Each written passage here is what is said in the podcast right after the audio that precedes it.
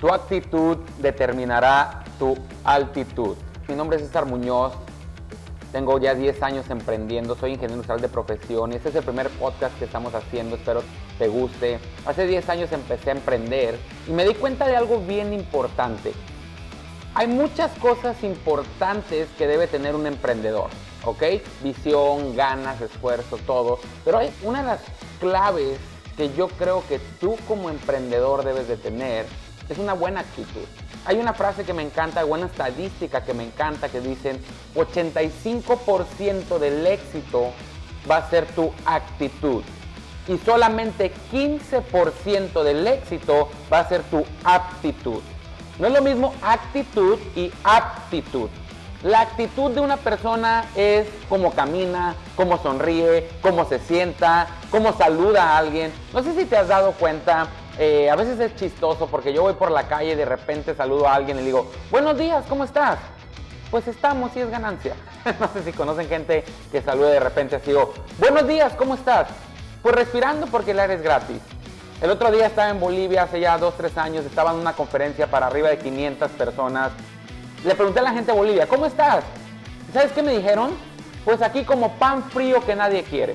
O sea, imagínate el estado mental de una persona para compararse con un pan frío. Y no cualquier pan frío, ¿eh? pan este frío te lo comes, el pan frío que nadie quiere. Y eso es la actitud. Tú tienes que cuidar tu actitud, tienes que cuidar qué le proyectas a la gente. Y la aptitud es que tan bueno o qué tantas habilidades tienes. Ejemplo, si eres un líder, 85% va a ser tu actitud y 15% es tu aptitud. Pues tienes que enfocarte en mejorar la actitud. Pero quiero iniciar con algo muy interesante porque este entrenamiento lo he venido dando por los últimos nueve años desde que empecé a emprender. Eh, yo empecé a mejorar mi actitud. Me di cuenta que clave importante del éxito iba a ser la actitud. Yo empecé en febrero del 2011 y desafortunadamente en mayo del 2011 mi papá falleció y fue un reto o fue una situación muy complicada en mi vida y es obviamente algo que, que nunca deja de doler, que nunca dejas de recordar. Pero la razón por la que te platico esta historia es porque honestamente en este camino me he topado con muchas personas que me dicen, César, sí, ¿cómo puedo traer buena actitud si no me está yendo bien? ¿Cómo puedo traer buena actitud si no traigo dinero? ¿Cómo puedo traer buena actitud si no traigo la salud correcta? Etcétera, varias, o traigo situaciones personales, familiares y, aquí quiero aclarar algo. Tener buena actitud no significa que todo el día vas a andar sonriendo. Tener buena actitud es aprender a controlar tus emociones. Y, aquí viene lo interesante. el, tener la buena actitud es no dejar que tus emociones controlen tus acciones.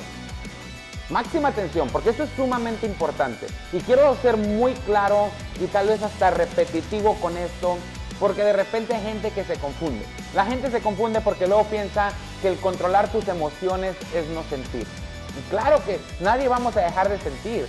Va a haber días que te sientas triste, va a haber días que te sientas feliz, va a haber días que te sientas con más ganas. Pero lo que te quiero decir es que nunca debes dejar que tus emociones controlen tus acciones.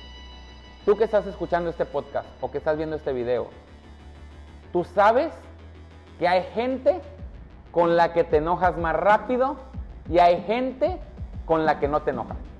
Cuando es tu hermano, tu mamá, tu papá, tu pareja, con gente que pasas mucho tiempo, de repente te dice algo que no te gusta y explotas, gritas. Pero cuando alguien que no le tienes tanta confianza, llámese tu jefe en el trabajo, llámese otra persona que, tú respetas demasiado, si te dice algo que a ti no te gusta, no explotas.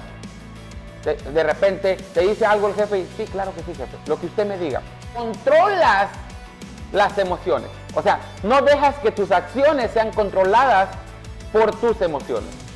Entonces, lo que te quiero decir con esto es que eso es lo mismo cuando tú quieres emprender o ser un gran líder o empezar a hacer cosas grandes. Porque tienes que tener disciplina. Y disciplina es hacer lo que dijiste que ibas a hacer, aun cuando la emoción se ha ido. Salir y vender un producto cuando estás emocionado es lo más fácil. Salir y hablar con un prospecto nuevo cuando estás emocionado, eso es lo más fácil.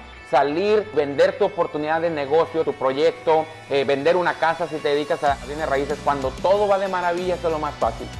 Levantarte a las 6 de la mañana, 7 de la mañana, cuando no traes ganas de hacerlo, esto es la verdadera disciplina y ese es el verdadero coraje que sacan los emprendedores. Hacer ejercicio, levantarte para ir al gimnasio, cuando traes toda la energía, eso cualquiera lo hace. Levantarte a las 5 de la mañana el lunes, después de un fin de semana cansado, cuando no traes ganas de ir a hacer ejercicio, levantarte a hacerlo, eso es lo que verdaderamente hace un líder. Y lo que quiero enseñarte con esto es que es tu decisión. Y anótalo, si estás tomando notas, si vas manejando, no lo hagas. Pero di, es mi decisión sentirme bien. O es mi decisión sentirme mal. Es mi decisión levantarme todos los días y tomar acción. O es mi decisión quedarme dormido todo el día sin hacer nada. Es mi decisión seguir después de que 100 personas me dijeron que no. O es mi decisión seguir aunque todo el mundo me esté diciendo que sí. Es tu decisión. Y te platico esto porque en mayo del 2011, 5 de mayo del 2011, mi papá falleció. Mi papá ha sido mi guía, ha sido mi mentor desde que, desde que yo tengo memoria. Y cuando él fallece, yo tenía 24 años de edad. Falleció de un infarto fulminante y desafortunadamente fue algo muy duro para toda la familia. Pero yo decidí algo.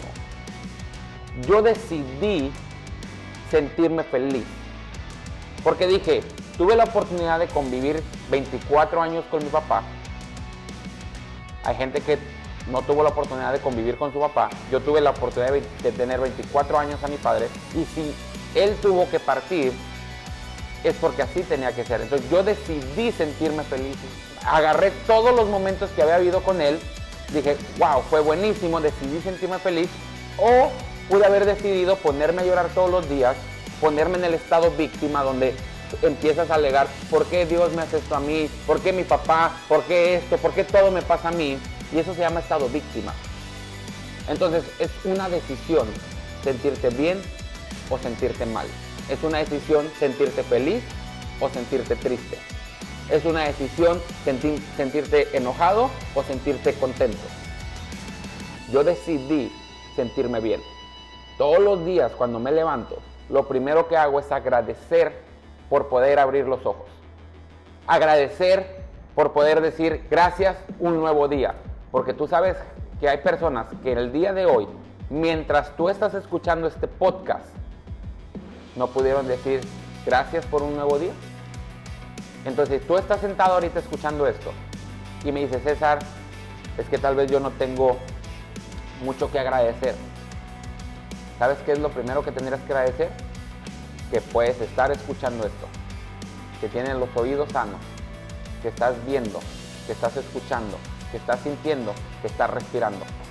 Cuando empieces a agradecer eso, el nivel de energía que vas a empezar a traer es totalmente diferente a cuando te despiertas y dices, otro día más, qué flojera, otro día más ganando lo mismo que estoy ganando. Otro día más sin dinero en el banco.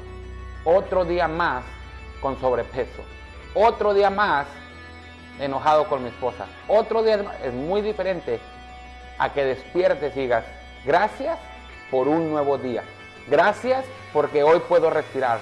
Gracias porque hoy tengo que desayunar en mi, en mi casa. Gracias porque tengo un trabajo que aunque no es el mejor, me está dando un poquito de dinero. Gracias porque ya decidí emprender. Gracias porque estoy corriendo por mis sueños. Gracias porque estoy haciendo esto y esto y lo otro.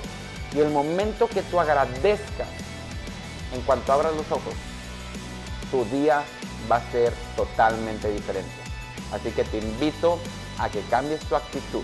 Porque el día que tú cambies tu actitud, mejores tu actitud, vas a mejorar tus resultados. Bienvenidos al podcast de César Muñoz. Espero te haya gustado y pronto vamos a estar subiendo más contenido para ti. Síguenos en redes sociales también, Facebook e Instagram, César Muñoz Oficial. Y nos vemos muy pronto. Bienvenidos y un abrazo desde la ciudad de Mazatlán, Sinaloa. Saludos.